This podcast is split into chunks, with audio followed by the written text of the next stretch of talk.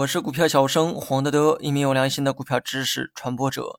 今天呢，咱们来讲一下开放基金、封闭基金、ETF 基金。咱们呢继续讲解基金方面的教学哈。既然要讲呢，就争取讲的全面一些，不要给大家留下任何遗憾。基金方面的内容呢，我大概会用五期节目给它讲完，之后呢就会回到股票知识的更新。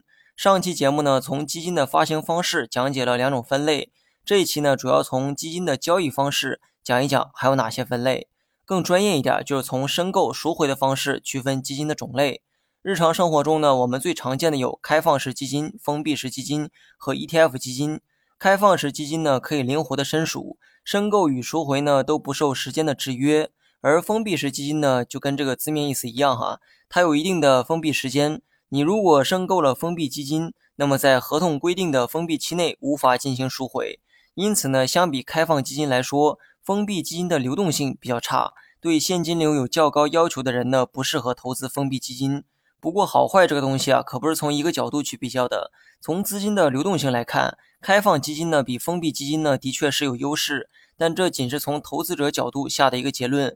如果从基金公司角度考虑问题的话，封闭式基金显然有自己的优势。由于封闭期内投资者不能赎回基金，所以基金的规模呢它是不会变的。也就是基金池里的钱始终不变，不用担心因为大量赎回面临的资金压力。基金公司呢也可以更放心、更灵活、更充分的去运作这批资金，进而提高基金的收益率。而开放式基金呢可以灵活的申赎，所以资金规模呢也经常变动。当申购的人变多，基金的规模呢也就越来越大。相反，赎回的人越多，不仅规模会变小，甚至啊还面临清盘的风险。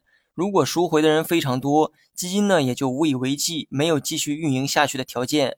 另外，不断变化的规模呢也会影响基金管理团队的运作。所以，开放式也好，封闭式也罢，站在不同的立场就有着不同的优势。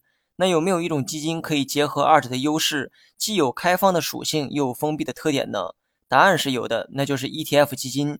官方解释呢，可以去查百度。用我的话理解，ETF 基金就是可以在交易所上市交易的基金。它跟股票一样，可以和广大投资者发生交易往来。ETF 呢属于开放式基金，它可以像开放式基金那样灵活的申购与赎回，但同时呢可以像股票那样自由的买卖。由于申购赎回呢需要用一篮子股票与基金份额进行互换，对于多数投资者来说啊门槛呢比较高，所以呢有短线需求的人可以在二级市场进行买卖。这样呢既满足了投资者对资金流动性的需求。也保证了基金规模不会频繁的发生变化，这一点呢又体现了封闭式基金的优势。另外呢，解释一下哈，申购赎回呢是投资者与基金公司之间的交换关系，而买卖是投资者与其他投资者进行的交换关系。ETF 基金呢既可以和基金公司以申购赎回的方式交易，也可以和其他投资者以买卖的方式交易。好了，本期节目就到这里，详细内容你也可以在节目下方查看文字稿件。